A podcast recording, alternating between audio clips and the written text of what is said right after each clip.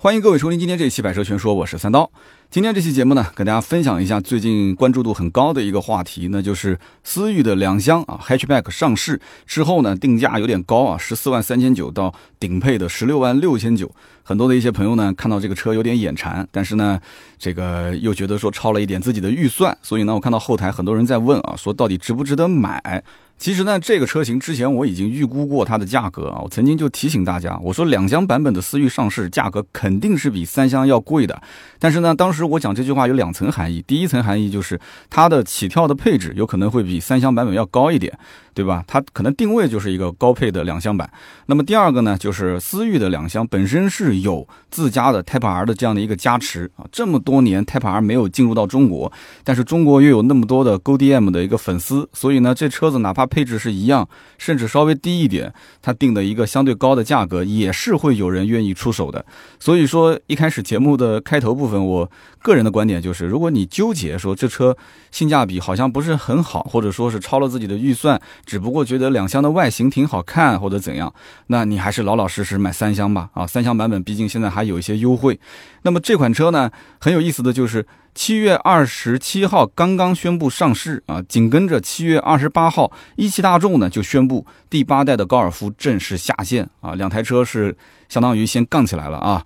其实八代高尔夫正式上市的时间是在十月份啊，你下线这种算什么新闻呢？这个我觉得根本就没有什么好说的。而且是不是七月二十八号下线，这个两说啊，也可能之前就已经下线了，也可能还没来得及下线，只不过先对吧蹭一下七月二十七号的这个思域两厢上市的新闻，让大家呢哎也有一个讨论的话题点。那么大家呢也是第一次看到了这个国产八代的高尔夫的实车到底长什么样子。之前呢都是看的海外的版本啊，然后网上有一些谍照啊，有一些申报图，那么也是看得很清楚，这车的内饰。包括相关的一些配置啊，这些报道也是陆续都跟进了。所以呢，一下子原来在中国本来这些两厢车就不是什么很被待见的一些小众的车型、小众的市场，哎，现在关注度就开始飙升了，很多人就开始讨论了啊，说哎，我喜欢八代的高尔夫，我喜欢这个时代的思域两厢。所以我看到最近后台咨询这两个车的留言也挺多的啊，就大家都在问，就怎么说，要不要等啊？等不等这个高尔夫八代上市，还是说买思域的两厢？其实这个问题呢，我们可以先放一边啊。我们单从这个定价上来看，思域两厢的定价，其实目前国内敢在两厢车的领域说定价定到十五万以上的，就已经没有几个了啊。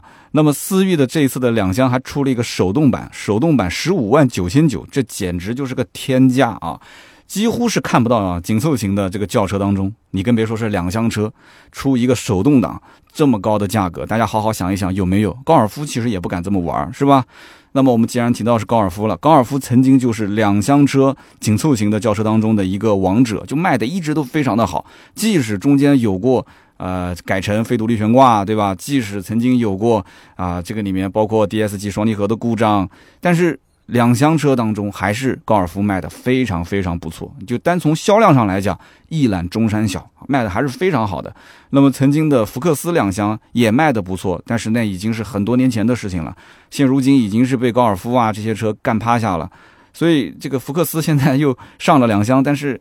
三缸嘛，所以它无力还击啊，就是哪怕这个车子可能有人讲，哎，我买了，我开的感觉不错，但是你说的再好也没有用啊，很多人还是担心说这个三缸现在不抖，是不是将来还是要抖？那么我曾经也提到过，只有卖不出去的价格，没有卖不出去的车。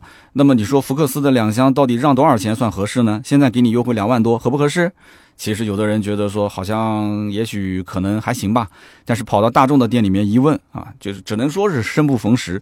现在的大众的高尔夫是七代半啊，现在是降价甩卖，优惠三万多块钱，所以这个福克斯只能说是很郁闷啊。其实福克斯应该上的再晚一点，或者说福克斯先坚挺价格，不要去让什么价，等到这个。高尔夫八代上市的时候，再一把头把价格让到位，那个时候我相信福克斯的关注度肯定比现在要高很多啊！你现在用福克斯的优惠去杠这个七代半的高尔夫清仓甩卖的价格，其实是很吃亏、很吃亏的。但是呢，福特可能等不到那一天啊，所以就早早的把这个价格优惠就放出来了。但是很明显，销量并没有非常好的一个提升。那么现在好了，把这个接力棒交到了思域的两厢手里面。思域的两厢就是我们今天讲的 Hatchback 这个版本，上来一下子的定价就感觉这个架势非常的凶猛啊！就单纯从定价上来看。根本就没有把高尔夫放在眼里。我的天哪，十四万多的一个起售价，你高尔夫都不敢这么玩是吧？但是很明显，大众也是注意到了思域啊，这个哥们儿有点来者不善啊，两厢版本对他是有威胁的，所以后期肯定是有一场血战，这是在所难免的。但是前面我也要提醒大家啊，这个定价只是目前上市的思域。两厢版的定价，并不代表后期思域没有低配车型，它是一定会有低配车型的。这个车将来的价格应该会拉低到十二万多。那么具体上什么配置呢？我们后面会详细分析啊。其实，在准备今天这期节目之前，我也是跟我们团队的小伙伴啊聊了一下，就是说，就关于这个话题啊，同样的预算，如果只能在八代高尔夫跟今天的我们讲两厢思域当中进行选择的话，大家呢是。冲到东本店里面去订一个两厢思域啊，早买早享受，还是说等等到大概十月份左右啊，八代高尔夫上市之后去把人民币投票给八代高尔夫呢？结果整个办公室里面几乎所有的人全部是投票给了两厢思域。哎呀，感觉其中一部分人还嚷嚷啊，说啊我我要买我就买手动挡啊，手动挡这个可玩性特别强。其实我觉得这里面有几点啊，第一个呢，就大家呢，我认为啊，嘴炮还是比较多一点的，因为毕竟只是调研，大家也不是真的花钱去买。那么其次，作为一个汽车媒体，对吧？啊，可能感觉说我选择买一个手动的思域啊，就更加的专业啊。如果我去买一个高尔夫，那就显得好像我不是很专业。等到真正要买的时候，我相信啊，就这些哥们儿，因为基本上都是有有家有口的啊，有女朋友的，那就。基本肯定是要听家里面那一口子的意见了啊！女朋友说：“哎，你怎么买个手动挡啊？我不会开手动挡。”那不就是我们今天的标题吗？到底是换手动思域 hatchback 还是换女朋友的问题了？所以都是嘴炮哎，一个个都选思域，还要买手动啊！我才不相信呢！真的，你说家里面要考虑说买一台十五万上下的轿车。我觉得大概率是不会入手思域两厢的，那就更不要提说买什么手动版本了，对吧？你说，呃，跟自己家的女朋友或者是媳妇儿讲，说我要买一个思域啊，女朋友可能说，哎，这思域可以啊，呃，我也能接受。我要买手动思域，啪一个耳光就刷过来了。你不知道我考的是什么驾照吗？啊，你这一点都不用心。我考的是 C 二，我只能开自动挡。你买个手动挡，你什么意思？你这个人怎么这么自私呢？对不对？而且，即使现在拿着 C 一驾照能开手动挡的一些朋友，我想问问大家。你现在还能记得这个半年动到底怎么操作吗？你确定你每一次红灯起步的时候不熄火吗？你确定你在上坡的时候你会操作吗？哈哈，你会不溜车吗？所以手动挡现在真的，我回头想想看，我一年到头开的都非常非常的少，基本上试的车型百分之九十以上全都是自动挡的车型。那么家里面如果有人要开，自己的女朋友或者老婆要开的话，手动挡的车型限制非常非常的多。那么家里面人如果是开不了，天天跟你抱怨说，哎呀，明明有台车，结果我们都用不了。那么到最后导致什么样的一个结果呢？导致肯定要让你去换车，或者是再增购一辆，那就悲催了。我身边经常会遇到有些听友过来咨询问题，说我们家原来是一辆手动挡啊，结果呢很多人开不了，所以现在我要换车，我要换自动挡。换来换去，其实换的还是同级别的车，那这不是有点资源浪费吗？你不觉得吗？是吧？那么我在跟我们的小伙伴聊天的过程中啊，我有点不太理解。我说，那你不选八代高尔夫，主要原因是什么呢？你不要跟我谈什么信仰不信仰啊。八代高尔夫这次变化其实还挺多的，你看它的实车的照片。对吧？它那种经典的 C 柱的这个设计肯定是不变的，但是前脸的设计、侧面的那种线条感，应该讲是变得很年轻了。内饰的变化也很大，包括车机的系统，啊，高尔夫这次也是做了比较大的这个迭代。那么官方也讲了，就是大众今后可能会以车机为它的重点的一个投入的方向，对吧？进行一些迭代。那么我们的小伙伴呢，也是掏出手机看了看这个八代高尔夫的实车的照片啊，但是还是表示不会买。为什么呢？因为大家说啊，就这个高尔夫八代啊，实际上变化不大。虽然说看起来呢年轻了一点，但是作为一个换代车型，年轻是正常的，是应该的。主要是因为这个车子没有让人惊喜的地方。哎，这个词用的好，的确就是“惊喜”这个词，你要是用在思域两厢这个车上非常合适。但是呢，这个八代高尔夫肯定是用不上“惊喜”这两个字，对不对？那么对于国内的大批的这些 Go D M 的车迷啊，Go D M 我们之前有期节目也是详细解释过。那么思域是什么？思域就是一个文化的符号，对吧？特别是两厢思域，所以很多人会认为能够拥有一台两厢思域。那就感觉什么？感觉自己好像离 Go D M 更近了一步，或者说我就是一个 Go D M 了。那么就感觉自己离这个思域的神车 Type R 啊，两厢版的思域嘛，Type R 就又近了一步。虽然说这两款车本质上是有着天壤之别，对吧？网上现在出现了很多的一些视频，详细去分析思域的底盘的构造、思域的动力的构造，它跟 Type R 之间到底有多大的差距啊？那其实我觉得这个也只是为了蹭一下热点而已。这两个车本来就不是同一个车型，对不对？虽然说挂着是思域的名字，那么它那个所谓的强化，那已经强的到什么程度了？首先从售价上来讲，那是现款思域六倍的售价，对吧？那你说你花了六分之一的钱，你还能要求说性能上，对吧？达到它的六分之一嘛？那六分之一肯定是达到了，对不对？所以说这个我觉得两者就没有什么可比性，就不要说真的要往上去硬凑。就像有一些呃这个有钱人对吧，家里面买的这个吸尘器是戴森一样，那么很多一些人呢觉得戴森的吸尘器实在是太贵了，那怎么办？他在选择吸尘器的时候，他不自觉的还是会选择那些长得特别像戴森的那个款型，但是呢一定是一个很便宜的牌子，可能就几百块钱，对不对？以此来一个方面呢是赶时髦。第二方面呢，可能觉得说，哎，功能性啊，对吧？戴森毕竟吸尘器是不带线的，我我也买一个不带线的无线吸尘器呗，对不对？那么好，那造型设计呢，放到家里面离远一点，可能你坐在客厅里面来了朋友之后，远远的望见自己家的卧室那个隐隐约约有一个长得像戴森的吸尘器，那朋友呢也不好问，是吧？你是不是买了戴森？感觉好像很势利，但是呢，心里面就在想，嗯，不错，他们家现在用的是戴森的吸尘器，然后他自己回去可能也买一个长得也像戴森的，也放在自己家的阳台。或者是卧室的角落，只露出一点点隐隐约约的样子啊，那大家可能自己心里面还安慰一下，说哎呀，反正戴森卖的也只是个牌子，对吧？实际用起来肯定差别不大 啊，真的差别不大吗？所以说，对思域这个车子来讲的话，我个人觉得啊，本身这个产品一直是一个。评价两极分化的产品啊，说它是好车的人也很多，说它是一个不怎么样的车也很多，对不对？因为这个车子你从外观上来看，运动，对吧？实际驾驶来讲的话，转向也很精准，动力也很充沛，在同级别当中，应该讲特点很鲜明，没有什么可替代的，喜欢就是喜欢。但是呢，感觉它很一般的人也很多，为什么呢？因为日系车那些特有的一些毛病啊，这个毛病是打双引号。它上面也都有啊，车上也都有。比方说内饰很简陋，对吧？比方说这个漆面很薄，比方说隔音很差，这些问题它都有。所以说，有的人他不了解，他不希望说要开一个什么多运动的车，只要开得舒服。但是呢，造型我挺喜欢啊。那么这部分人觉得这就是个很普通的车。那么国产车如果拿过来做对比的话，有的人说我可以选国产啊，国产 SUV 也可以啊，轿车也可以。那我跟思域去对比，随便拉出一台国产车，如果单纯从内饰的一些氛围的营造，或者说是提供的一些实用性的功能来讲，那都是说甩思域三条街都不止啊。所以因此你放在不同的维度里面去评价。思域它既有可能是一台又运动又有趣的车，对吧？那也可能是一台不实用、开的也不舒服的、坐的也不舒服的车。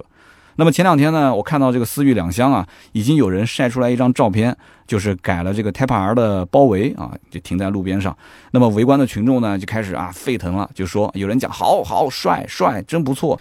那么很多人就预言说，以后满大街肯定就是这个改装的思域 Type R 了啊。那么也有好事的人呢，就艾特警察叔叔啊，说我要举报这里有改装车啊。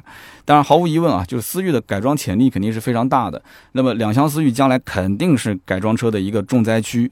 那么如果说三厢思域的用户大部分买来还是以代步为主啊，可能考虑到一部分的自己的可玩性。那么两厢思域，我可以讲，绝大部分的人就是为了满足自己的爱好啊，就是一个大玩具。那么代步的成分肯定是有的嘛，谁买车不代步呢？但是这一部分的购车群体可能相对会自私一点啊，这个自私也是打双引号，要不然我就得罪很多人了啊。就是说，怎么理解自私呢？这一部分人群可能他不会太考虑周围人的意见，只要我兜里面的预算充足，只要这车我喜欢，那我就买，我可以无脑入啊，不用考虑，无脑入。那么相比而言，其实买八代高尔夫的车主，我个人觉得可能就会理性很多。他们会考虑到说，哎，我要一个两厢的精品小车，对吧？然后考虑到这个八代和七代半之间的高尔夫之间有什么差别。那么到底八代的高尔夫有什么本质的提升，对吧？那我钱肯定是要花在刀刃上。那要不然七代半当时优惠那么多，为什么我没出手呢？对不对？八代高尔夫上市肯定一时半会儿也不可能优惠到三万多嘛，一两万的优惠应该是会有啊。那么外形和内饰的年轻化嘛，这些就不用多说了。配置上啊，虽然还没公布，但是根据大众一贯的这种抠抠缩缩的这种德性，十六万以下的配置基本上你就肯定看不到什么比较值得炫的那些配置了，对不对？那么，然而我觉得老生常谈的问题是一个什么呢？就是高尔夫八代的干式双离合的问题。那么毫无疑问，对吧？还是一点二 T、一点四 T 加这个干式双离合。那么这个变速箱到底将来它的故障率是不是会降低，或者说是没有，对吧？那我是不是那个运气不好的人？这都不好说。这就像什么呢？就就像像我就有这个慢性咽炎，因为说话比较多，这种慢性病啊，它也不至于说让你成为哑巴，但是呢，有了之后这一辈子也治不好啊，难受是必然的，对吧？那么大众的这个标加上高尔夫的知名度，再加上如果说后期有个两三万的优惠，啊，我个人觉得八代的高尔夫啊，虽然说有些这个听友车主他可能心里面有些阴影，但是销量应该还是不会太差。如果说单纯拿销量来比，我个人还是觉得八代高尔夫，我敢说它销量还是会比两厢思域大很多。那我今天把这个话放在这啊，等到马上十月份这个高尔夫八代上市之后，大家可以再看一看，过个半年到明年的二三月份过完年之后，你看看两者之间的销量，肯定是高尔夫八更大嘛，对不对？那么为什么我会得出这样的一个结论呢？主要是基于两点啊，首先思域两厢目前的调性定的是比较高的。我们刚刚前面开头也说了，入门就是十四点三九万，对吧？顶配是十六点六九万，所以它在半年之内，思域一定会出一个相对比较低配置的车型，自动挡肯定也会有，手动挡肯定也会有。那么这个区间，就目前的定价区间十四万三千九到十六万六千九，我个人觉得就已经 pass 了。不少的用户了，因为很多人知道思域不加价就不错了，对吧？两厢思域现在上市这个价格，我还指望说它能优惠个一两万吗？不可能的事情。三厢思域优惠也就是几千块钱，对吧？那么对于紧凑级的轿车来讲，能在十五万落地，是大部分的一些啊准车主的想法。如果是超过十五万的这种紧凑型的轿车，你甭管是三厢还是两厢，两厢就更不用说了嘛。那么三厢版本，你现在来看啊，只要是超十五的定价，基本上要拿出一点看家的本领，才会有人愿意买单。你比方说像丰田，丰田如果是定价十五万以上，那怎么办？那就是混动啊，对不对？那就得有着独门秘籍混动系统，是不是？那如果是像速腾啊，或者是像凌渡，哎，像这种车，那你首先就要有一个大众的标去加持，大众的标本身就值钱，对吧？那么其次呢，凌渡是走这个宽体的这个什么什么轻奢轿跑的这个路线啊，那它也有卖点。大众的速腾就更不用说了嘛，这个车子就是长得像自家的大哥迈腾啊，不停的改款换代加长，都是在干这个事情，所以呢，还是有人愿意买单。否则的话，你说定价在十五万以以上，你根本就没有这些卖点，那就是作死，对吧？那思域有没有呢？思域的两厢现在定价十五万以上，我觉得是有的啊。思域其实更加的生猛，思域定价十五万以上，不仅仅是自动挡，它还把自己的手动挡的车型直接安排到了顶配。大家可以去看一看，放眼望去啊，国产品牌就不要看了，不可能有哪个车紧凑级的轿车说放一个手动挡卖十五万，不可能的事情，那也最多就是七八万块钱，十万块钱到顶了。那么合资品牌也没人敢这么玩儿啊！你去看一看所有的车型啊，包括马自达的昂克赛拉啊，包括其他的一些啊什么什么轩逸啊这些车，哪个车敢这么玩？没人敢这么玩，只有思域的两厢敢这么玩，三厢都不敢这么玩。三厢定的那个手动也就是十二万九千九，比它要便宜三万块钱。那么十五万九千九的这个定价。让一部分人会觉得说：“我的天哪，至少是个顶配，对吧？我又买到手动挡，我又买到了一个高配置，很开心，大呼过瘾。”那么也有一部分人会觉得说：“疯了，疯了，疯了，疯了！十五万九千九让我买一辆紧凑型的思域两厢，你这不是疯了吗？一点五 T 啊，兄弟，一点五 T 的一个轿车啊，怎么会卖那么贵？那就就是也是两极分化的一个评论，对不对？那么同样的预算，你说十五万多，十五万九千九，卡罗拉的。”或者是雷凌的混动，它不香啊！速腾、凌渡，空间比它大，对吧？人家一个标挂在前面，邻居看到了他也开心，你也开心，开出去有面子，对不对？但是这些都不重要，为什么呢？因为它是思域的 hatchback 两厢。听好了，是思域 hatchback。所以呢，我说一句大家可能不相信的话：就算定价十五万九千九，不给你这么高的配置，哎，就给你一个低配，也不要太低到那个三厢版十二万九千九那么低，就是比十二万九千九略微高一点，就给你十五万九千九的定价，你买不买？我告诉你，还是有人买。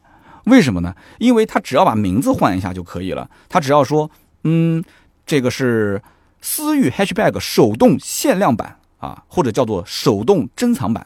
就像那个马自达的 MX 五 RF 一样的，就告诉你这车就五百台啊，你愿意买就买，不买拉倒。我跟你讲抢啊，那肯定是卖的比现在还要好。但是这个呢，可能就对它的销量会有一些影响，因为你你就算讲是五百台，你你你稍微放放水，对吧？你放个一千台或者两千台，反正也没人会去扳着手指码头算。但是你不可能说满大街都是，对吧？所以说这是两种不同的玩法。但是目前来讲的话，可能他还是希望这个车子稍微跑一点点量，哎，他也不可能是指望这车卖的跟三厢一样好。但是不管怎么说，肯定还是有的人想不通，说啊，十六万买个一点五 T 的两厢啊，还是个手动挡的车型，是不是脑子进水啦？不要着急啊，我们接着往下解释啊。这个手动挡才是这一次的两厢思域的看点。我们前面说了，买两厢思域的人，绝大多数怎么了？都是有 Type R 的一个信仰，对吧？而 Type R 这款车型啊，它只有手动挡。哎，这一点大家一定要拎清啊。这个是本田的，可以讲是神车，或者说是思域的神车。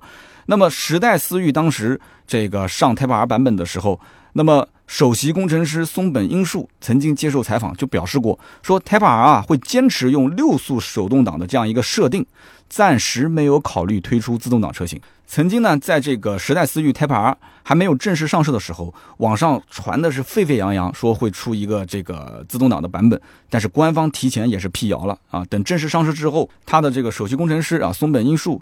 他曾经就是就这个为什么用六档的手动变速箱啊，讲解了他的一些理由。他说，本身这个 Type R 就是一个前驱车，那么引擎本身就已经不算轻了，那么这个重量对于操控来讲会有不小的负担，所以说。在传动系统方面，它就必须搭配手动挡的这个变速箱，会更加的轻盈啊，操控起来更加的灵活，所以是这么一个设定。那么因此呢，六档手动变速箱可以说是目前来看比较好的一个方案。如果要是换上一个手自一体变速箱，或者是双离合的变速箱，或者 CVT 的变速箱，那势必会大幅的增加思域 Type R 的一个负担。所以它的整体的设定是偏操控这个方向的啊，可玩性、操控性这个方向。所以说，信仰 Type R 的前驱车的这个神车党们啊，这些车迷们自然就明白一个道理：买一台两厢思域啊，它就必须是手动挡。那么因为什么呢？当身边的小伙伴看到你买个两厢思域，肯定说哟，就是 GoDM 嘛，信仰。哎呦，乖，买了一个两厢思域了，车门一打开，发现，嗨。是一个自动挡，自动挡是会被嘲笑的啊！两厢思域的自动挡会被嘲笑的，这就是跟我们上期节目聊到的那个电视剧《三十而已》里面，对吧？富太太们在一起喝下午茶，到底是用高脚桌还是用矮脚桌？这个道理是一样的。哎，如果大家都没有文化，对吧？那怎么舒服怎么来，反正就喝喝茶嘛。但是如果说，哎，其中有那么几个人有文化，或者说大家都知道了这个文化，对不对？那这个高脚桌是给佣人用的，矮脚桌才是富太太们用的。哎，那知道了这个文化之后，那你还讲究不讲究呢？你肯定是要讲究一下的，对不对？那么互相打量打量对方是不是个文化人，懂不懂车？其实从你开车门的那一刹那，胜负就已经决定了。所以说，即使国内正规渠道啊，它是买不到 Type R 的。但是呢，对于大家来讲，现在有了两厢思域，长得那么像 Type R，稍微改一下，对吧？就可以满足不少人心目当中的神车梦。所以，只要手动挡这个挡把是本田原厂的，对吧？只要是跟 Type R 上面是同款，哪怕不是同款，我自己改一下也行。只要把它握在自己的手里面，那才是实现了梦想的感觉。我的天，这种感觉，对吧？玩车嘛，开心才是最重要的。但是呢，作为金牛刀的我啊，我还是想聊一点比较偏实际的东西。十五万九千九的两厢思域手动版真的是太贵了啊！它跟自动挡的顶配只差七千块钱，听好了，七千块钱。我们知道啊，就是所有的这些市面上的车型，只要是同款，如果配置差不多，手动跟自动挡的变速箱之间，它们的差价在一万上下都是正常的。而这两款车型之间，你看思域两厢的自动挡顶配跟手动挡啊，它也是顶配。它们俩之间其实不仅仅是手动自动之间的差别啊，自动挡甚至还多了一些配置，比方说自动挡有真皮座椅，手动是织物座椅，对吧？自动挡的主驾驶是电动调节，那么这个手动挡就是一个手动调节座椅。那你说它更运动嘛？那就没话可说了。你说这个电动调节就失去了那种精髓啊，就调的不精准，那这个我们没无话可说，对吧？但是从我角度来讲，就是省成本啊。那么。自动挡车型有全速自适应巡航，手动挡嘛，给你全速你怎么全呢？对不对？你还在一档二档的时候用定速巡航吗？那不可能的事情，对吧？那你是安不上去。那么远程启动这个手动挡肯定也用不了，你只有自动挡能用。然后呢，换挡拨片也只能是自动挡上有。所以多了这些配置，单从我个人认为，自动挡顶配车型多出来的这些配置就够这七千块钱了。那就更不要说这两个车之间还有一个变速箱的差别，成本上肯定差的不是一点两点嘛。所以说这两个车子，如果说配置完全无差，差七千块钱，我觉得还是自动挡的性价比高。那么自动挡配置甚至还更多一些，那我们可不可以理解思域两厢其实自动挡的价格更合理一些呢？但是你要知道，自动挡的顶配已经到了十六万六千九，这什么概念啊？我的天，你有这个钱，你阿特兹不香啊，对吧？雅阁都能买得到了。所以买车这件事情啊，就你要有信仰加持，你就不能细想啊。如果有一个身边像我这样的金牛刀的朋友在旁边给你捣鼓捣鼓，给你算本账，那什么信仰都没有了，是不是？所以呢，这个本田其实也很聪明啊。本田觉得说，那我既然说给你两厢了，对吧？我给了你两厢这么多年，我 Type R 都没有引进，那我现在就要用两厢来刺激一下，看看中国市场到底有多少人对我是有信仰的。所以我在定价方面就不应该定低。特别是在手动挡这个配置上，就一定不能定低。那往上定的话，定高得高多少呢？其实就想挑战一下中国消费者的这个上限。我个人觉得这个版本定价应该是高了一万到一万五，就是它的正常的价格，我觉得合理区间应该是下调一到一点五万，这才是合理的。所以说这一台手动挡的思域两厢。它的定价合理应该是在十四万五到十五万这个区间，比方说十四万九千九啊，十四万八千八啊是比较合适的。但是本田也很聪明，对吧？知道很多人他也明白，Type R 它只有手动挡，对吧？所以说这些钱它就是为信仰充值的钱嘛，对吧？也就是充了一万多块钱啊，也不多。那么东本对于手动挡这款车。定这么高个价格，他也很清楚，他心里面也有点虚，对吧？他就讲，那我就得给他要稍微配置能看得上眼，所以他放到了一个顶配这个规格上。那么没有办法，既然是顶配，那就肯定要把相应的配置给到位啊。虽然说是个两厢手动，所以就出现了一个很奇怪的现象：这台手动挡的车上竟然有车道保持辅助啊，有自适应巡航系统，有主动刹车系统。大家想象一下，开得好好的，突然之间啪。这个系统介入了，给了你一脚刹车，刹车刹下来，你速度肯定就降了嘛。那你又是个手动挡，你是不是就应该赶紧降档？所以这个场面我觉得就是很有意思。开个手动挡的车，它还有一个主动刹车的介入啊。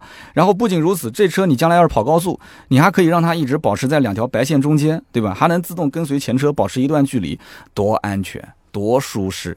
但是这是那些想开 Type R 的车主应该有的样子吗？我想问兄弟们。这是吗？这不是啊，对不对？Go D M 的车主要找什么感觉啊？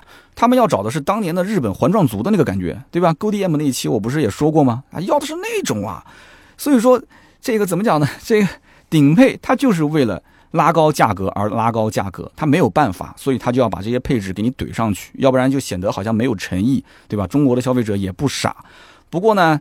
今天啊，就是八月一号啊，我看到一个消息。那么这个消息呢，就是宣布啊，就是江苏境内的高速全网都将启用区间测速。这也就意味着，当年啊，像那种有些人开的比较猛，在高速公路上，然后看到前方有摄像头，他经常开这段路啊，或者现在像什么导航的软件都会提醒前方五百米有测速探头，他就把速度降下来。像当年那种一路狂飙，哎，然后踩摄像头降速的这种玩法，从此就成为历史了。哎，所以呢，江苏境内的这个思域两厢的车主，你可以想一想啊，你看你还有什么地方可以玩的啊？当然了，我不提倡超速啊，我不提倡超速。那么要说两厢思域的手动挡是天价，其实我觉得一点都不为过啊，因为三厢思域也有手动挡，那么它的售价是多少钱呢？十二万九千九，那么终端优惠现在还能有一万块钱上下。所以说你对比现在刚刚上市的两厢思域的手动挡。啊，它的报价十五万九千九，官方报价差了三万，而且两厢思域现在没有优惠，对吧？三厢思域再给你优惠个将近一万块钱，等于他们俩之间的差价将近四万啊，兄弟，四万的差价，我就想问，到底差在哪儿呢？两厢的造型、运动的套件啊，那这肯定是不用说了，你喜欢那没办法。那么两厢手动挡，它因为定位是顶配车型，所以它的配置肯定是比这个三厢的这个低配的十二万九千九的手动挡要高很多。轮毂是从十六换到了十七，方向盘呢那个是这个注塑的，这个呢啊它是两厢版是真皮，然后中控大屏是带 GPS 带车联网。最关键的是什么呢？大灯、远近光都是 LED 啊。三厢版的手动呢，还是个卤素灯，一看就是个低配。当然了，我们前面提到的那一套主动安全配置，最起码也值一万块钱，对吧？也是相对来讲比较值钱的配置。那么有人可能要问了，那未来会不会出一个低配版的思域两厢手动版呢？我可以毫不犹豫的回答大家，一定会，肯定会，百分之百会。但是今后低配的两厢思域到底它的配置低到什么程度，这个就两说了。啊，这个此话怎讲啊？就是取决于两厢思域今后半年或者说是一年的销量表现。啊，我们具体详细讲，就是说，如果将来两厢思域卖的特别好的话，大家也不差这点钱啊，觉得说三厢不如买两厢，好，卖的特别好，它是一个爆款，那么我可以讲，大概率它的低配手动挡会推迟上市，即使今后推迟上市也上了，对吧？也有可能它的配置跟三厢手动一样，但是定价它应该会比三厢手动要高出差不多四千块钱左右。这个一会儿我再解释为什么会高四千块钱。那么如果说两厢思域上市之后，一个个在那边鼓掌，哇，好好好，但是叫好不叫座，大家都不买，那对不起，手动挡将来可能会低配版本提前上市，但是呢，上市之后的这个手动低配啊，它应该就是盖中盖版，它可能甚至比那个三厢手动的配置还要再低一些，它会用于直接拉低售价。让更多有信仰，但是兜里面没有钱啊，没有钱来充值的这部分人，直接过来消费，说哇，当年十五万九千九，现在可能十一万九千九，十二万九千九，十二万三，十二万二，我就可以买到了，还能优优惠个一万块钱，直接拉升销量。因为这样的话，毕竟有信仰没钱，他也愿意充值，对吧？当然了，这种局面呢，肯定是东本不想看到的，因为。就整体的调性就拉低了嘛，就可能又要重蹈当年的福克斯的这个覆辙了啊。那么如果大家仔细对比两厢思域和三厢思域的定价，你会发现，同样是自动挡的入门版，两厢思域呢是十四万三千九，但是三厢思域呢是十三万九千九，而且这个版本是卖的最好的。这两者之间也是差了四千块钱，就它入门就差了四千块钱。那么两者之间的配置上几乎没有什么差别。甚至两厢思域还少了一个双区恒温空调，少了一个倒车雷达，这两个配置，这就是两厢思域傲娇的资本，它就是笃定你肯定是看得上我的，你看得上我，你就不在乎这点钱，对不对？那么这也是为什么我前面判断将来即使。这个两厢版的思域出一个手动的低配，它的配置跟三厢手动一样，它的价格可能也要高四千块钱的原因就是出自这里。那么我们知道三厢思域是它的自动挡入门版十三万九千九卖得好，那么两厢思域是不是入门的这个十四万三千九会卖得好呢？我觉得不一定，因为这个版本综合下来的性价比没有三厢的那个思域十三万九千九好，它真正值得入手的应该是十五万两千九的中配，也就是潮酷版。因为到了这个配置的话，卤素大灯换成了 LED，轮毂十六换成了十七啊，定速巡航也都有了，而且这个版本正好是卡在三厢思域十四万五千九和十五万五千九之间。它的这个定价啊，十五万两千九正好是啊，在给这个三厢版本做了一个互补。那么听完了上述的这些分析，是不是感觉到说啊，两厢思域看似好像云淡风轻的啊，非常低调的就选择了上市，也没怎么炒作。但是很明显啊，它这个里面啊，在定价、包括配置、包括它的定位方面，是处心积虑的想打好手中这一张牌，想要翻身啊。目前来看的话，开局是非常的奥利给啊。当然了，该吸引的粉丝他也都吸引到位了，该。掏钱的那不是已经刷卡订车，就已经是在到处这个筹钱啊，在筹钱的路上。但是我还是要说，这个两厢思域的销量最多也就是三厢版的三分之一，甚至四分之一。而东本的厂家如果聪明的话，也不会大批量的去生产两厢版。因为这台车最根本的任务是什么？就是保持它的调性啊，让有信仰的人一直保持关注。就有的时候就是这样嘛，就太容易得到啊。就那句话是怎么说来着？就是那个陈奕迅那首歌叫什么？得不到的总是在骚动，对吧？然后被偏爱总是有恃无恐，哎，大概就是这么个意思啊。所以说，我觉得如果让一部分人得不到这个两厢思域，才能一直保持比较好的一个。高售价啊，一个比较好的可盈利的状态。那么好，那么今天聊了那么多，对吧？那么有人可能要问了，说那三刀我就是喜欢两厢思域，什么时候买呢？就这车将来的价格会不会有波动呢？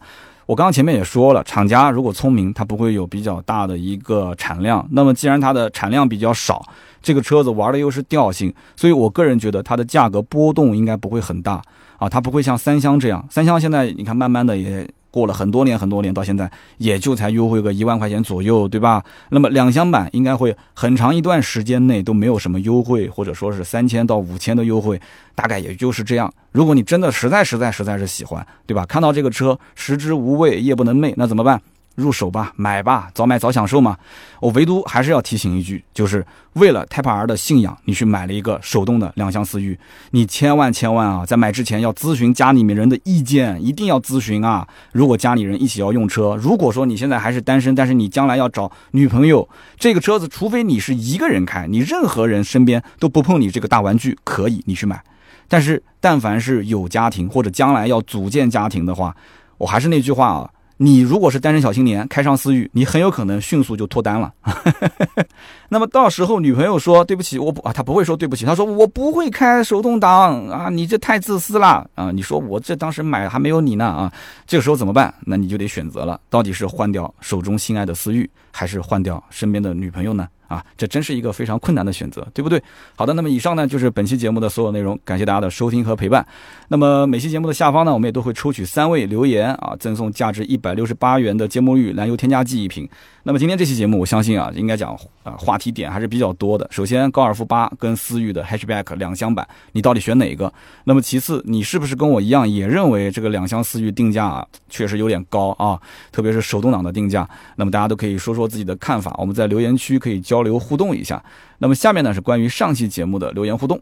上期节目呢，我们聊到了奔驰的全新 G L A 啊，成都车展一上市，结果呢，南京就到了这个展车，是七月三十一号正式进到了展厅。那么我们的小白啊，也是赶到了奔驰的店里面去拍摄了一段视频。那么后期呢，会放在我们百车全说的抖音账号上啊，不是三刀砍车啊，是百车全说的账号上啊，会更新，大家可以关注一下。那么上期节目呢，我看到有一位叫做沙漠洗澡的听友。啊，写了一个不知道是不是真的一个段子，特别有意思。他说，我的朋友买了一台 G R B 啊，有一天我坐他的车出门，结果呢，等红绿灯的时候，旁边呢路过一个小朋友，他指着这个车屁股和另外一个小朋友说：“看，这个就是 G R 八，我叔叔也有一台。”他说，我的朋友当时这个头上就是一滴汗啊。这个我觉得应该多数是个段子啊，因为既然都能说出 G R 八的这个小朋友的话，那应该他对车还是比较懂的，怎么会把一个 G R B 当成 G R 八呢？对吧？但是这个段子写的还挺有意思的，鼓励一下啊！大家多多的写个段子。下面一位呢叫做淮北人在淮北啊，他说：“三刀啊，你节目能不能长一点？每次都是睡觉之前听，听着听着就睡着了。现在太短，不够听，也就是说不够让我足够的时间入睡。”他说：“视频呢可以短一点，但是音频一定要长一点啊，这个有助于催眠。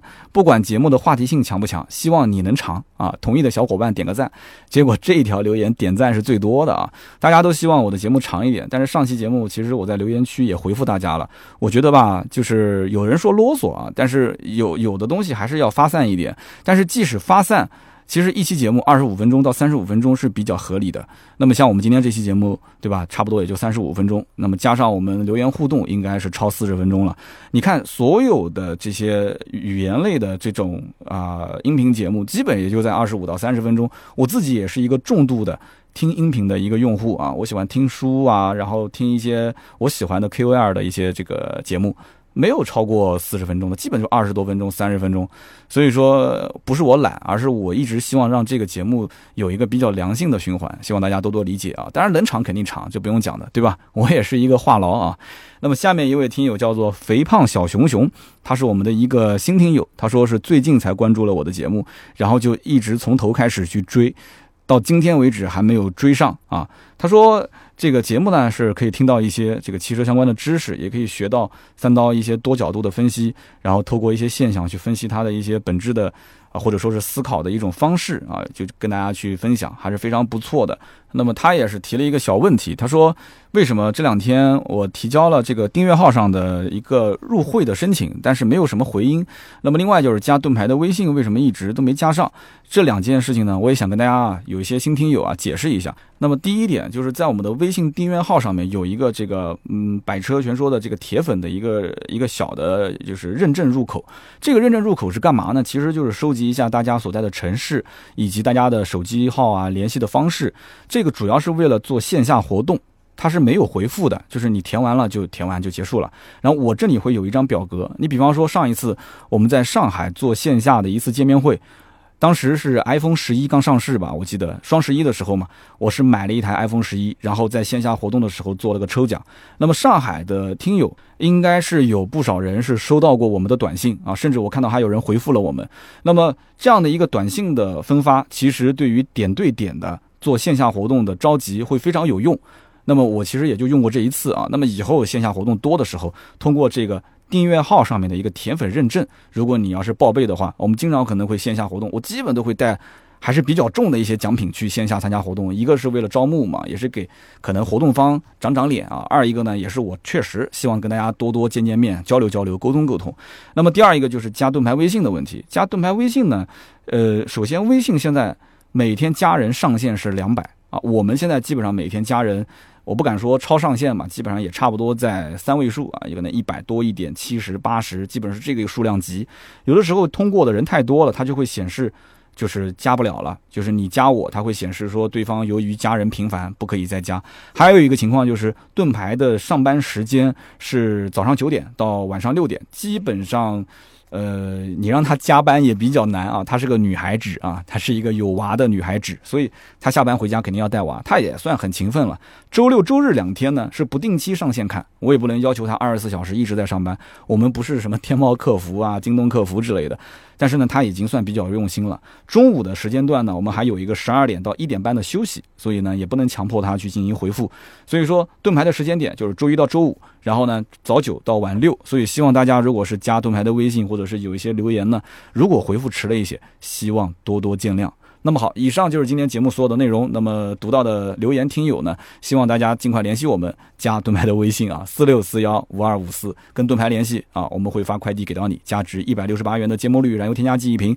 那么以上就是今天节目所有的内容。如果还是希望跟我们保持联系，或者加我们的微信群啊，或者说是想咨询新车、二手车的价格，也可以加这个微信四六四幺五二五四。今天这期节目呢就到这里，我们下期接着聊，拜拜。